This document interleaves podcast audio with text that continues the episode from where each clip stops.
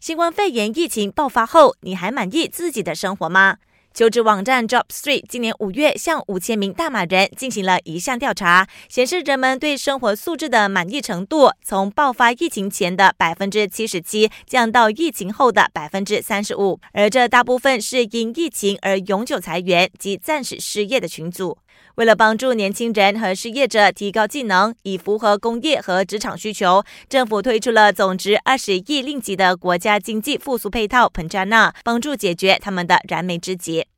在疫情冲击下，几乎所有企业商家都面对现金流和周转的困境，一些陷入半停顿，甚至裁员关闭。面对失业浪潮和庞大家庭债务，华总会长丹西吴天全建议政府通过国家银行和银行机构协商，让有需要和面对困境的借贷者暂缓还贷期限，至少延长到今年尾或明年首个季度，以协助企业商家和人民度过疫情难关。他认为，政府可以考虑不再以自动延长的方式，而是因借贷者所提出的合理要求延长另外六个月。